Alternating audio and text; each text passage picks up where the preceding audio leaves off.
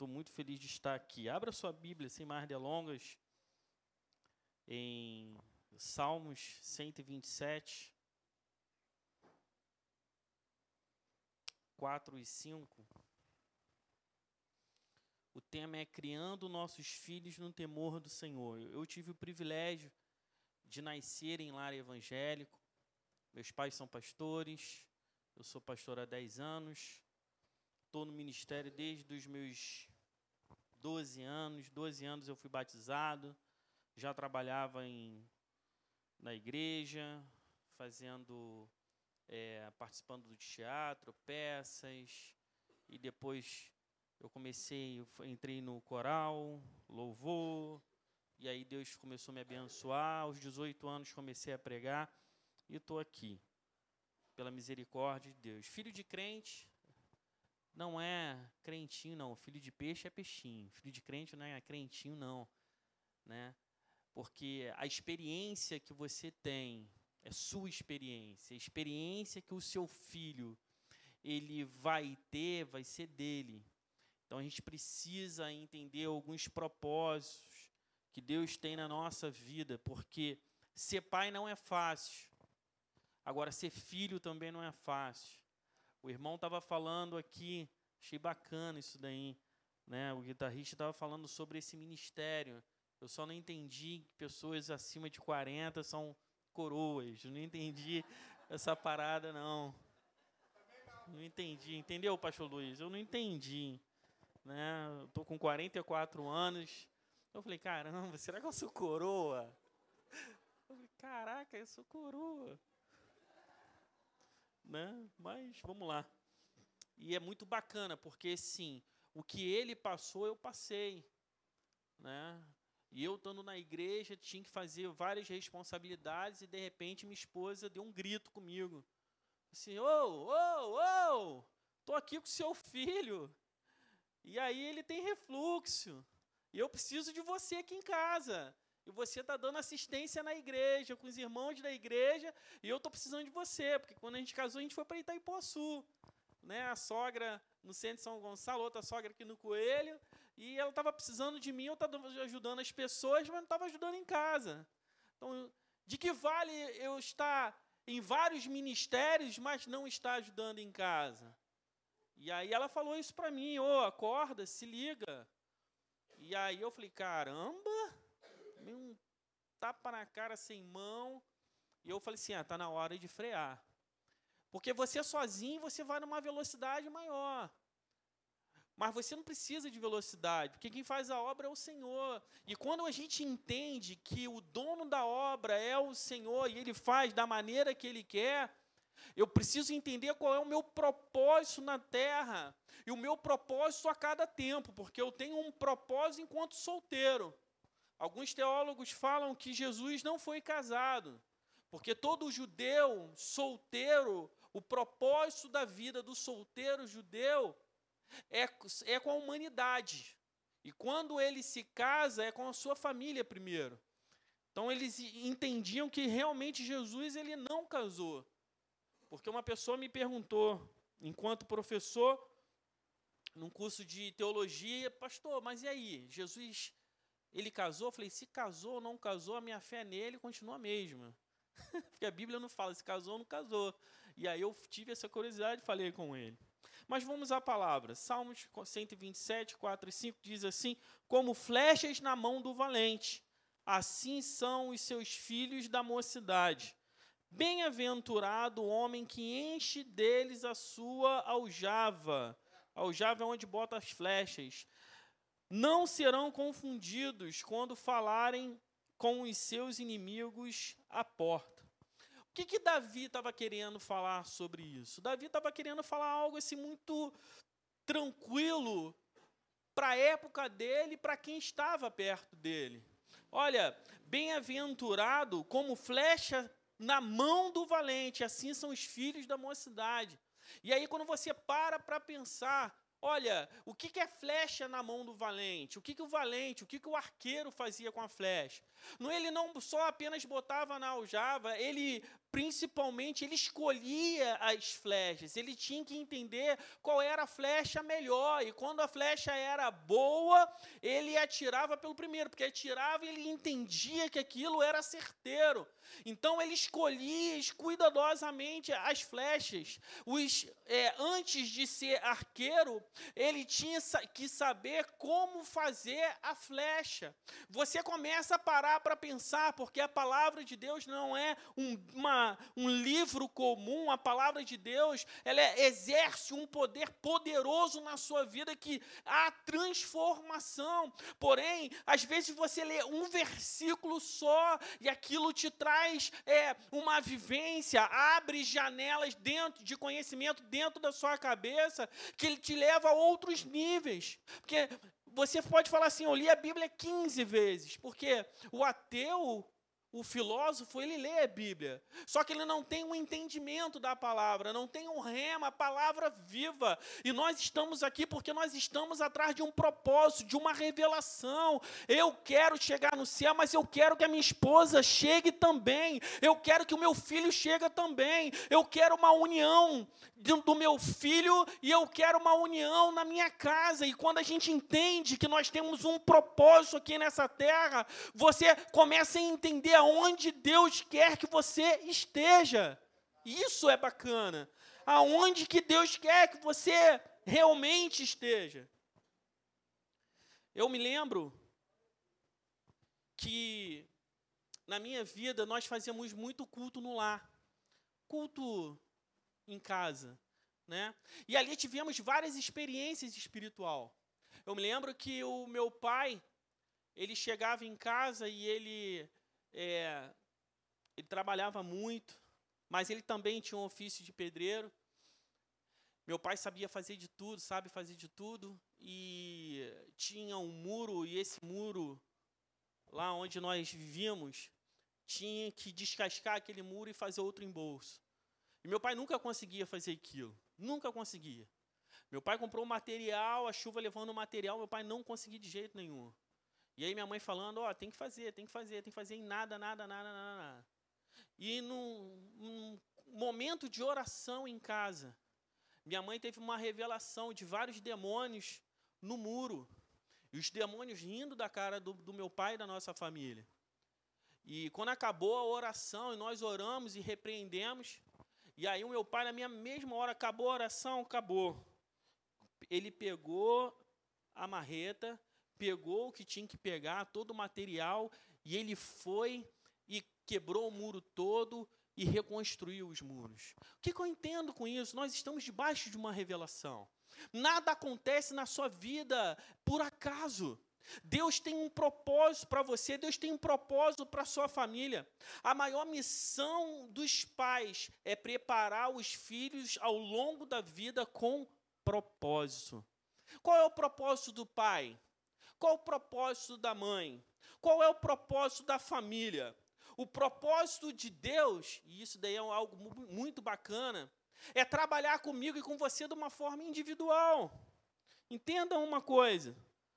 Talvez essa pregação não vai ter muito glória a Deus, aleluia, mas eu quero que você saia daqui, eu quero, eu quero mexer com a sua cabeça. Às vezes os pais, eles constroem sonhos para si, mas não conseguem realizar. E aí encontra é, uma pessoa bacana, namora, ora, casa e começa a construir uma família. E aquele sonho que ficou lá atrás, ele quer realizar em cima do seu filho. E aí ele vai lá e dá tudo para o seu filho, falando, cara, eu não consegui, eu não consegui fazer a faculdade que eu queria, mas meu filho vai fazer a faculdade que eu queria, meu filho vai ter a profissão que eu queria. E aí a criança, ela começa a desenvolver, começa a crescer, e o pai começa a projetar em cima do filho aquilo que ele não conseguiu para ele. E aí a gente começa a ter problema dentro do relacionamento entre pai e filho. O que Deus quer para mim e para você? O que Deus quer para a nossa família? É algo, tem propósito individual na vida do teu filho. Qual é o conduzir da sua casa? O conduzir da sua casa é levar o seu filho para o propósito de Deus. Porém, o sonho na vida do seu filho, Deus vai realizar. Qual é a aptidão que você tem? Será que é a mesma aptidão que seu filho tem? Será que seu filho está indo para um lugar que talvez você não entenda? Mas será que não é a vontade de Deus? Nós estávamos num ministério, e nesse ministério, o apóstolo, até que me consagrou a pastor, ele tem três filhos, e os três filhos dele, duas meninas, foram para um DT, lá no Diante do Trono, lá na Lagoinha Belo Horizonte, e da Lagoinha uma casou e foi morar na Alemanha. E nós conversamos, conversando com a pastora, a mãe dela falou assim: Eu criei os meus filhos para o Senhor, para os meus filhos. Se Deus levar os meus filhos para as nações, os meus filhos vão, porque eu estou aqui para abençoar os meus filhos. Quem você está criando os seus filhos? Para qual é o propósito que você está criando o seu filho? Será que de fato, se Deus quiser levar o seu filho para a nação, você está preparado? Ou será que você quer ficar é, agarrado com seu filho? Seu filho talvez vai casar, mas mesmo assim você não quer deixar o seu filho sair de casa? A minha esposa tem um tio e ele jogava bola e ele foi convidado para ir para o Japão. E a mãe dele falou assim: ele não vai ele não vai, ele não vai, ele não vai. E até hoje ele fala sobre isso. E nós temos a certeza que se ele fosse, a vida dele seria muito diferente do que é hoje. A mãe segurou: não, o filho é meu. Eu quero que você saia daqui entendendo uma coisa. Não crie o seu filho para você. Crie o seu filho para o Senhor. O mundo é mau. O mundo é complicado, o mundo é difícil, mas o Senhor vai guardar a vida do teu filho. Porque se você proteger o seu filho de tudo, se você proteger o seu filho de todos, um dia o seu filho vai ter que fazer a escolha dele sozinho. Um dia você não vai estar aqui. Um dia ele vai precisar falar assim: não, eu vou tomar a decisão. Qual é a decisão que ele vai tomar se você estiver longe? Qual é a decisão que você vai tomar se você já estiver com o Senhor? Nós temos que forjar o nosso filho para o diabo não ter acesso à mente dele mas os nossos filhos são para eu, é para eu e para minha esposa, para você e para sua esposa administrar, para você criar da melhor forma, mas os nossos filhos não são nossos. Os nossos filhos são emprestados pelo Senhor para nós darmos o nosso melhor, porque um dos maiores ministérios da vida dos pais é criar os filhos na direção e no propósito do Senhor. Estávamos estudando hoje, e tem um livro muito bacana que é baseado nesse versículo do pastor Luciano Subirá. É, compra esse livro, é muito interessante. O nome do livro é Como Flashes, de Luciano Subirá. E eu tava, a gente estava relembrando, eu e o Nicolas e Elisângela, né, uma vez o meu filho, a gente estava na igreja, e eu fui pegar meu filho na salinha, e a professora da salinha começou a conversar comigo, ó, oh, vai ter uma programação dia tal e tal. E o Nicolas era muito pequeno, acho que tinha uns quatro anos. E o Nicolas começou a puxar, porque ele estava com um papelzinho, tinha a foto dele da mãe, e ele começou a puxar, puxar, e aí, de repente, ele escapou de mim. Eu falei, espera, espera. E aí, quando eu fui olhar para a professora, Nicolas foi embora, saiu correndo. E eu falei assim, meu irmão, tem que ir lá, meu filho. Não, não, mas, pastor, não sei o que, ele começou a conversar. E aí, de repente, eu falei assim, não, o Nicolas foi para a mãe. E quando eu fui lá, a igreja é grande, quando eu fui é, procurar a minha esposa pensando que estava com o Nicolas, cadê o Nicolas? E aí eu cheguei para minha esposa e falei assim, Nicolas está com você? Ela não. E de repente, me deu um nervoso, me deu uma agonia. Eu falei, meu filho sumiu. E o pastor estava lá cumprimentando todo mundo, abençoando, todo feliz, o culto foi uma benção. E quando ele foi cumprimentar a minha esposa, olha lá, tudo bem, gostou do culto? E ela falou assim: Pastor, meu filho sumiu.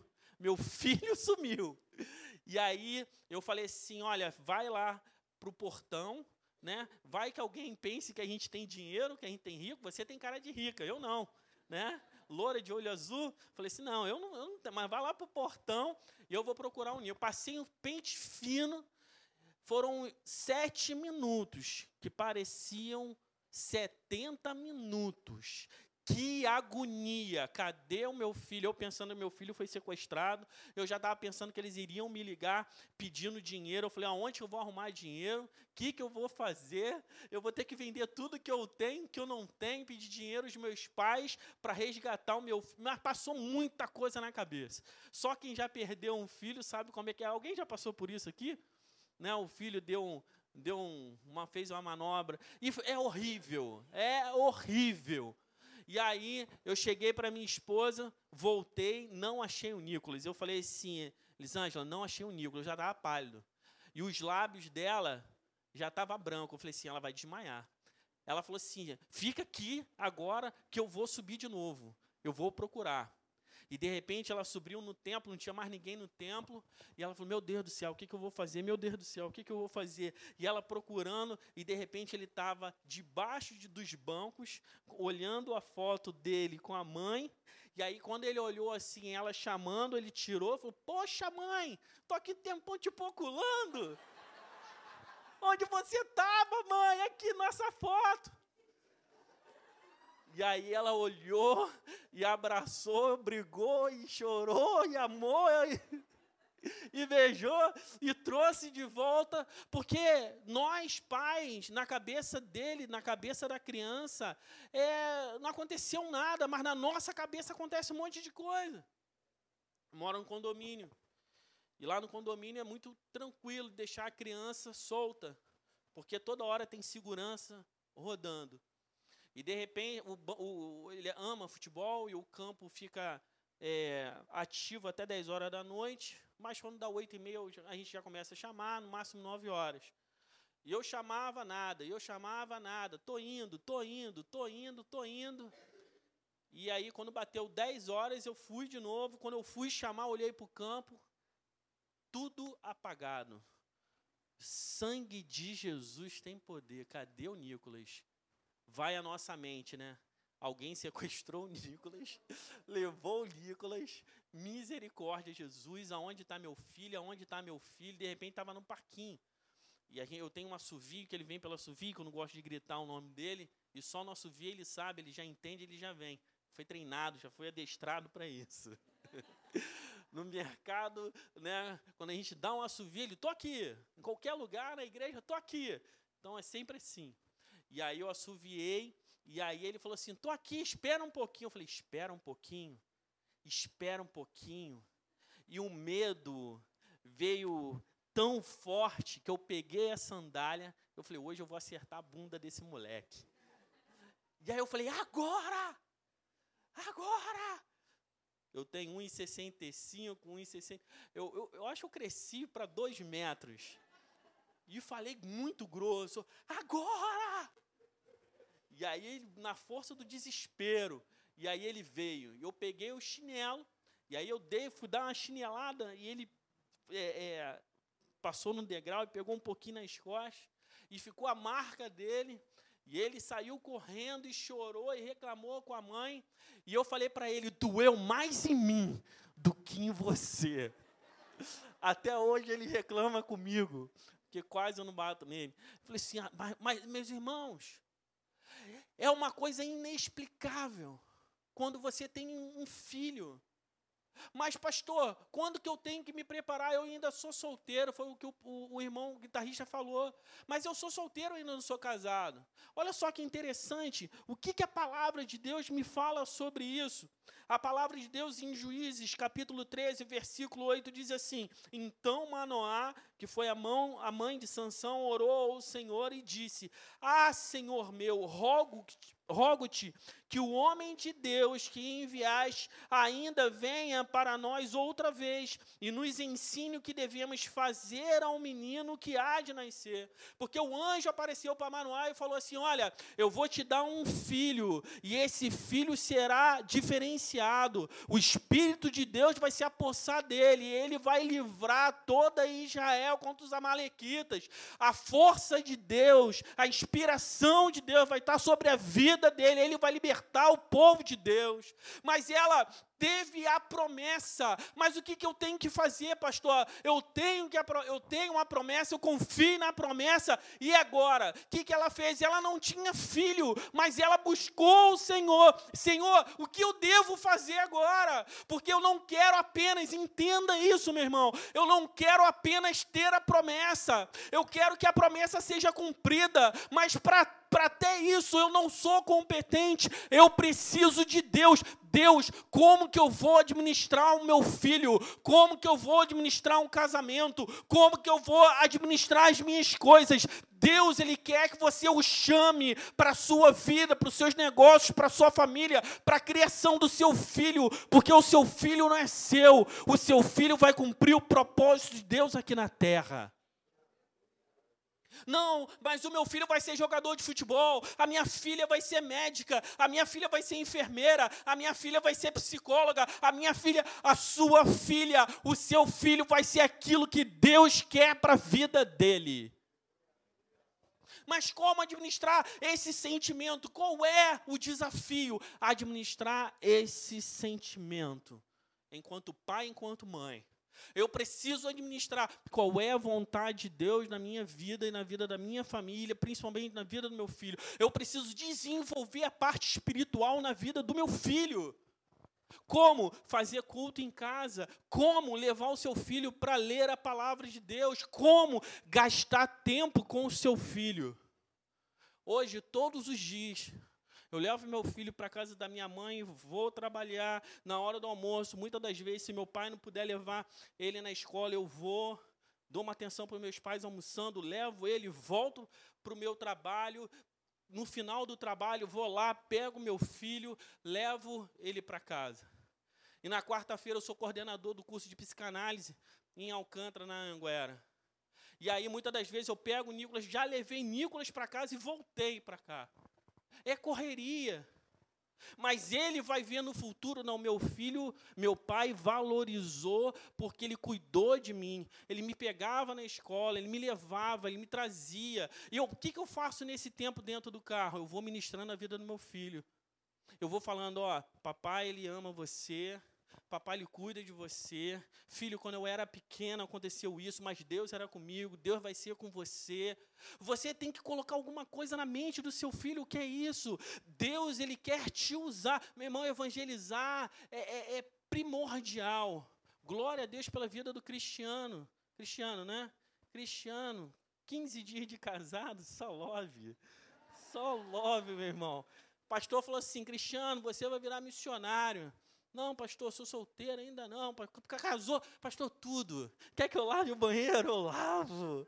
Quer que eu faça tudo? Eu faço. Quer que eu leve irmão em casa? É muito bom essa fase.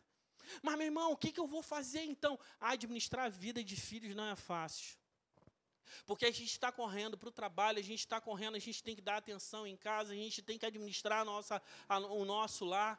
Muitas das vezes a mulher está fazendo né, é, comida, a mulher está lavando louça, a mulher está varrendo casa, a mulher está fazendo um monte de coisa e ainda está ministrando na vida do filho. Deus ele quer usar não para você dar dinheiro, dar os melhores presentes para o seu filho. Mas eu dou o melhor presente para o meu filho. O melhor celular que saiu aí, eu dei para o meu filho. O pastor Luciano ele falou o seguinte, que ele foi fazer gabinete para um rapaz e o rapaz chorava, chorava, chorava copiosamente. E ele estava muito nervoso. Mas meus pais, o que meus pais fizeram na minha vida, o que meus pais fizeram na minha vida. E ele conta que o rapaz estava copiosamente chorando. E quando ele ficou mais calmo, e ele falou assim: Sabe qual é o problema dos meus pais? Ele, não, conta, qual foi o problema? E ele falou assim: O problema dos meus pais, que eles nunca falaram não para mim. Os meus pais só falaram sim para mim. Eles tinham as melhores condições. Tudo que eu pedia, ele me dava. Eles nunca falaram não. Eu sei que tem, tem muitos jovens aqui. Né, gente, os coroas estão em menor aqui a condição. Mas eu quero falar uma coisa para você, jovem. Né, na idade aí da Bia. Às vezes a gente acha que a gente sabe de tudo enquanto jovem. Eu já tive aí nessa posição. Meu filho tem 12 anos. E ele acha, às vezes, que está sabendo de tudo. Porque aos seis, minha sogra teve problema, não, não sabia mexer no smartphone, ele pegou lá. É, faz isso aqui, vovó. É só fazer aqui, clicar aqui, clicar aqui. E resolveu, de fato resolveu. As crianças hoje, as crianças, estou fazendo psicanálise, as crianças de seis anos têm mais informação do que o imperador, o imperador de Roma naquela época. E para ser imperador, eu, eu, eu ouvi isso, achei isso excepcional. Para ser imperador, você tinha que obter muito conhecimento. E as crianças hoje estão absurdamente como uma esponja, absorvendo tudo que o seu filho está absorvendo. E você, quando o que você absorve, porque, porque você tem mais conhecimento tecnológico, talvez você ache que, ah, meu pai tem 40 anos, peguei no seu pé, cara, já era. Meu pai tem 40 anos, não sabe mais de nada. Ele viveu em outra época. Ele é antigo, é dinossauro. Meu irmão, ele te ama. E ele quer que o propósito de Deus devesse se cumprir na sua vida.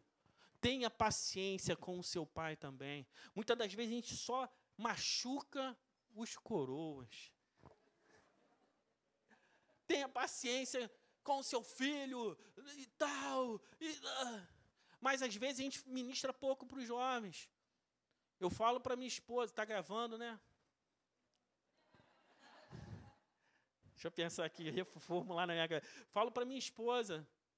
Às vezes ela vem falar da mãe dela, fala, ó, sua mãe não tem mais de 60, não tem mais jeito não, cara. A gente tem que, né, ainda mais que a minha sogra, tem que ter paciência, não tem jeito não.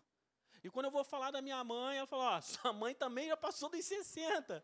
Eu falo, é, realmente, eu tenho que ter paciência.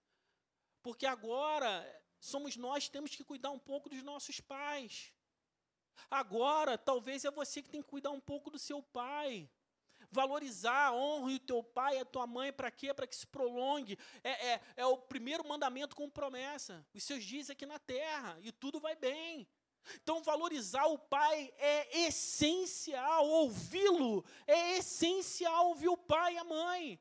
Porque às vezes a gente acha que a gente tem 20, até 20 anos, 25, a gente acha que está tá tranquilo, cheio de energia.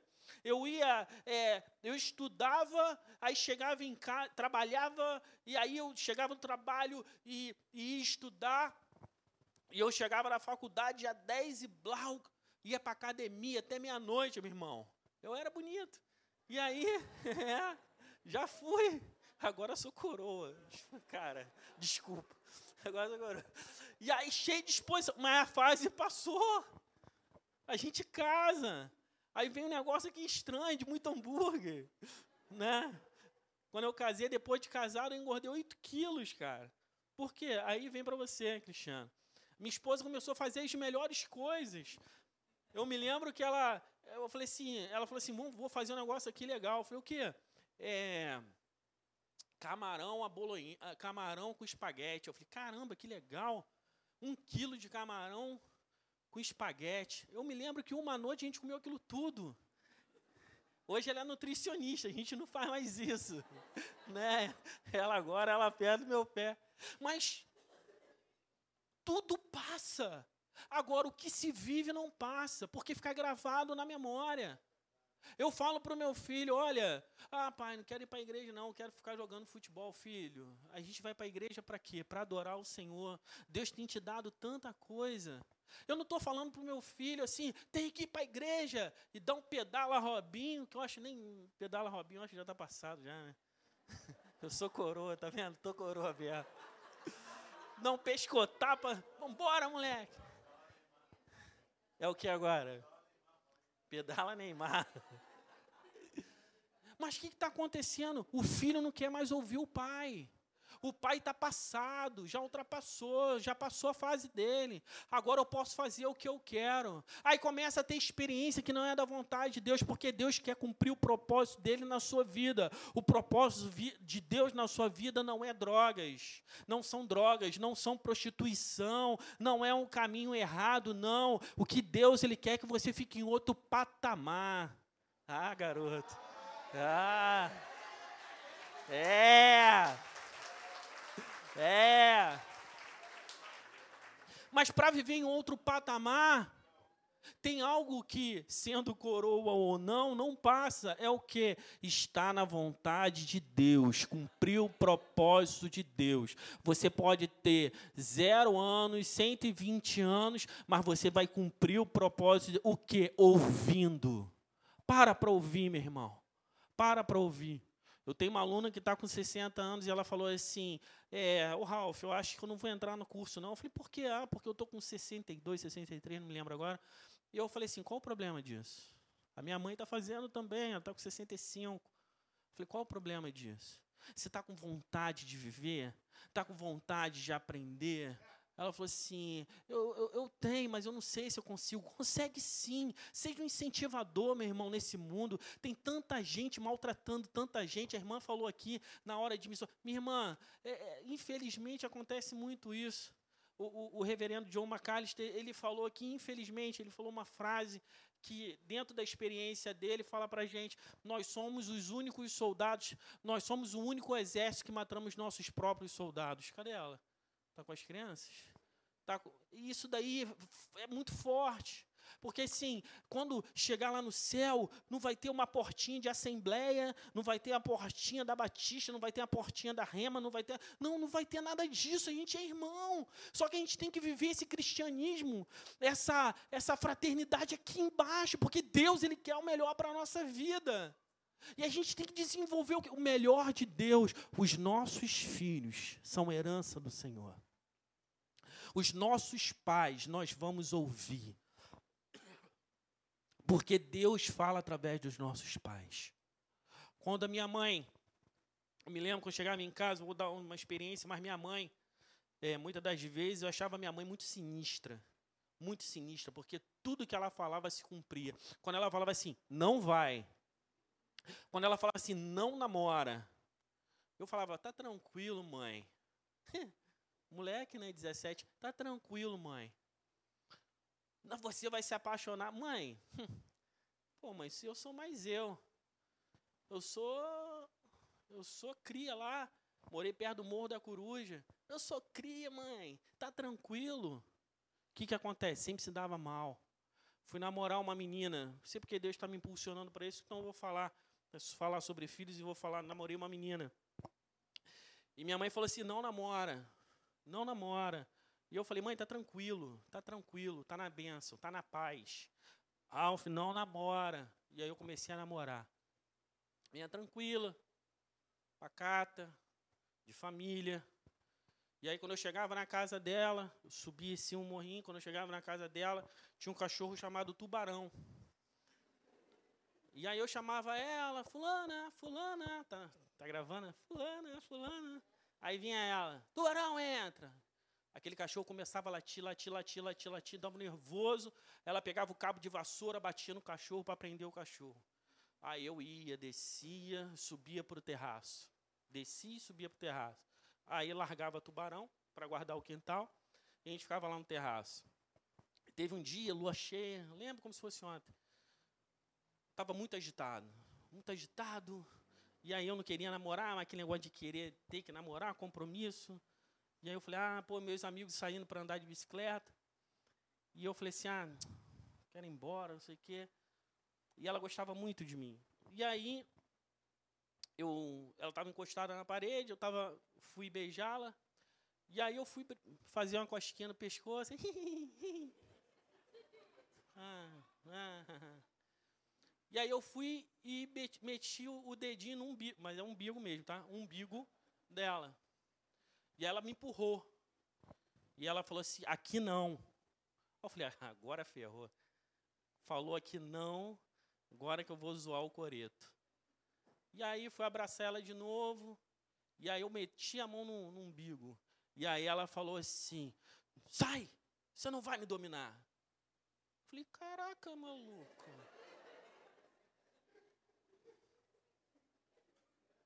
Loura, cabelo é, encaracolado. Como que é? é? Caracolado não, cacheado, sei lá.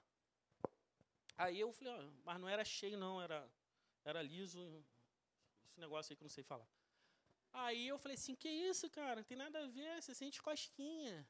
Não, Ralf, eu sei que eu estou falando. E lá no terraço tinha um quartinho que eu sempre ficava trancado, eu não sabia o que tinha dentro daquele quartinho. E aí eu falei assim, ah, abre aqui esse quartinho e tal, sem pedir para abrir. Nunca, nunca ficava sério, emburrada, nunca abriu o quartinho. E aí eu fui abraçar de novo, fui beijar. E aí ela estava encostada assim, não sei se dá para todo mundo ver. Ela estava encostada assim na parede. Quando eu tava, fui abraçar ela, e ela estava assim. E ela foi e me, me deu um tapa assim no peito, um empurrão, e botou o cabelo assim é, para baixo. E ela ficou com o cabelo para baixo assim um tempão. E eu falei assim: ih, caraca. E aí, de repente, ela joga o cabelo para cima, o cabelo dela fica cheio. E ela olhou a menina pacata, doce. De repente, ela olha para mim fixamente. E, de repente, o rosto dela fez assim, ó. Sorrisinho de lado. Você não estava me chamando? Vem agora.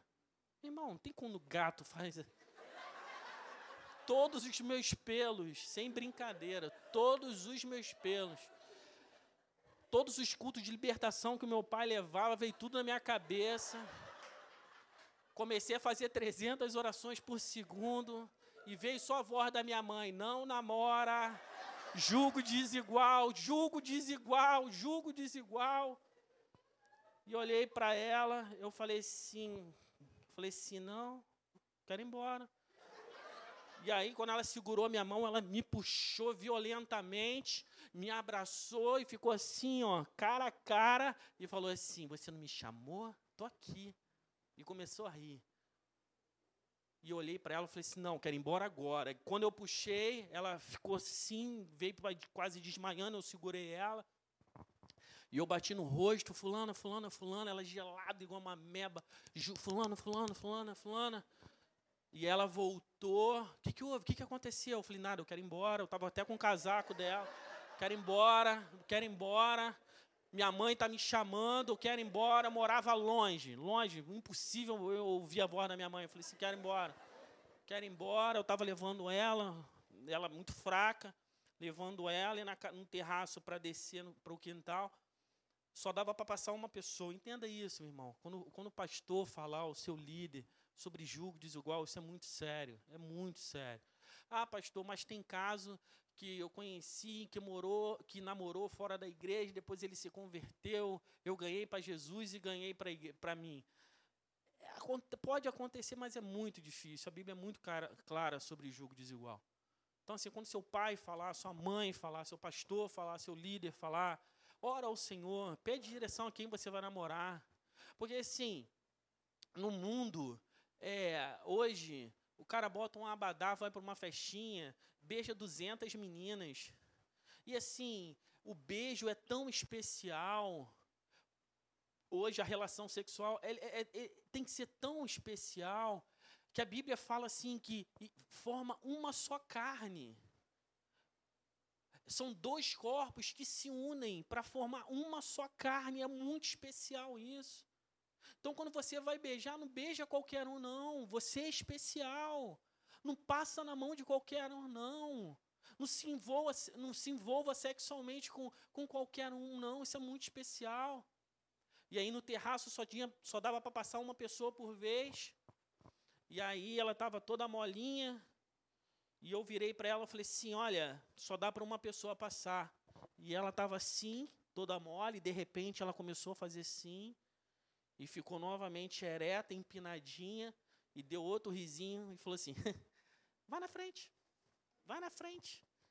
E na minha cabeça ela ia é, me dar um empurrão, ia cair da escada, e o Senhor me deu uma inspiração e falou assim: não, por causa do cachorro. Sempre, ela sempre descia por causa do cachorro. Eu falei assim: não, vai lá por causa do cachorro. E de fato o cachorro começava a latir. E ela, quando ela começou a descer toda empinada, ela virou para o cachorro e falou assim: tubarão, entra. Meus irmãos, eu falo isso é no nome do Senhor, com a mão na Bíblia. Na mesma hora, o cachorro botou o rabo entre as pernas e o cachorro entrou. Sem precisar pegar vassoura, sem precisar gritar. O cachorro entrou, ela segurou o cachorro lá. Eu saí. E sempre no final ela falou assim: Você não vai me beijar, não? Eu falei: Não. Não, você não vai me beijar, não? Eu falei assim, não. Eu com medo, com medo, com medo. Eu falei assim, não, ela vai me engolir, vai acontecer alguma coisa. Falei, não, não. Eu, na minha cabeça, eu falei, Senhor, eu tenho que clamar o sangue de Jesus, mas eu estou com vergonha de clamar o sangue de Jesus. Que ela falou que eu chamei, mas eu não chamei. Eu discutindo comigo mesmo dentro de mim. E aí, quando eu cheguei em casa, minha mãe, mulher de oração, mulher de Deus, falou assim: esse, tira esse casaco. Eu não falei nada, absolutamente onde eu estava. E eu tirei o casaco, dei na mão dela, e ela pegou o casaco e falou assim: O sangue de Jesus tem poder. Esse casaco é de fulana, né? Eu abaixei a cabeça, falei assim: é. O que, que aconteceu? Ela manifestou com você, não foi? Aí eu falei assim: Foi. Aquele quartinho, você sabe o que é? Eu falei: Não. Ela falou assim: Aquele o, quartinho é o altar da pomba gira. Eu falei: Que isso, mãe? Falou assim: O Senhor está me revelando isso. Toma vergonha na sua cara.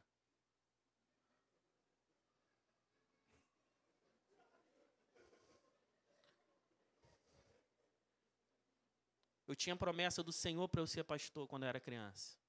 Aos quatro anos, eu tenho uma foto profética que eu estava segurando a Bíblia e fazia assim, e eu falava que eu queria ser pastor. Quatro anos. Quando eu fui adolescente, eu falei assim: tá amarrado, ser pastor não. Senhor, em nome de Jesus, não quero ser pastor, porque eu vi o quanto os meus pais sofriam. E aí, depois, o Senhor ele me chamou novamente, e eu falei assim: não, seja feita a sua vontade na minha vida. Você tem um chamado na sua vida. Ouça os seus pais. O seu pai não quer o pior para você. Quando o seu pai fala não, porque ele te ama. Quando a sua mãe fala não, porque ela te ama. Porque a gente só fala não para o filho quando a gente ama. Porque quem não ama fala tudo sim. Quem não ama pode ir. Quem não ama não tem horário para chegar em casa. Quem não ama pode botar roupa curta aparecendo lá, bochecha lá atrás. Pode ir, pode fazer, pode acontecer. Coisa feia. Às vezes eu fico, às vezes meu coração chora quando eu vejo crianças de sete anos fazer dancinha sexual, meu irmão. Porque está na modinha, é o TikTok. Ah, porque eu vou fazer, eu vou fazer o passozinho. E aí tem mãe às vezes rindo quando a criancinha começa a xingar. Sabe quem tem que se levantar nessa geração? Somos nós, nós somos a diferença. Nós não podemos falar sim para essas coisas. Nós não podemos falar sim para os nossos filhos sempre. Nós temos que colocar o nosso filho na direção do Senhor, porque o seu filho será o profeta, é o profeta dessa nação. Você tem que comungar é com a palavra do Senhor, não que está acontecendo na mídia. Eu não tenho que ir na modinha, eu tenho que ir aquilo que o Senhor fala que eu sou. Eu não sou o que a mídia fala que eu sou, eu não sou o que a TV fala que eu sou. Eu não tenho que fazer igual a eles, os meus filhos, não, meu filho não tem que fazer igual a eles, porque o nosso filho não é todo mundo. Quando eu via isso da minha mãe, eu ficava virado. Você não é todo mundo. Você não é todo mundo, porque eu falava assim, mãe, todo mundo está indo naquela festinha, mãe. A festinha americana, mãe. E aí, às vezes, ela deixava, quando sabia onde que era e tal, era inofensivo, ela deixava. Quando ela via algumas pessoas que não tinha nada a ver com o meu convívio, não. Mas todo mundo vai. Você não é todo mundo. Hoje eu faço a mesma coisa para o meu filho. Eu odiava aquela frase, mas hoje eu me vingo. Deus fala isso. Deus, Deus te ama tanto que você vai fazer isso para o seu filho. Você fala assim: Eu nunca vou fazer isso, meu filho. Vai fazer, sabe por quê? Porque o seu filho é do Senhor. Você, filho, não fica chateado com seu pai. Sabe por quê? Você é uma flecha na mão do valente, meu irmão. Na mão, por que, que Davi falou isso? Porque os arqueiros só acertavam o inimigo de longe. Deus ele está fazendo você com uma flecha e você vai ser alavancado pelo Espírito de Deus. Talvez você está ouvindo essa palavra e Deus vai te enviar para nas nações. Talvez Deus possa te enviar fora do Brasil. Ou não, talvez você vai continuar aqui. Mas entenda uma coisa: você não é todo mundo. O seu pai, ele é maravilhoso, sua mãe é maravilhosa. Claro que eles erram, claro que erra. Claro, porque você também erra. Mas se você entender que a autoridade espiritual máxima na sua vida são os seus pais, ele está ali para te abençoar, aí, meu irmão, você vai entender o seu propósito aqui na terra.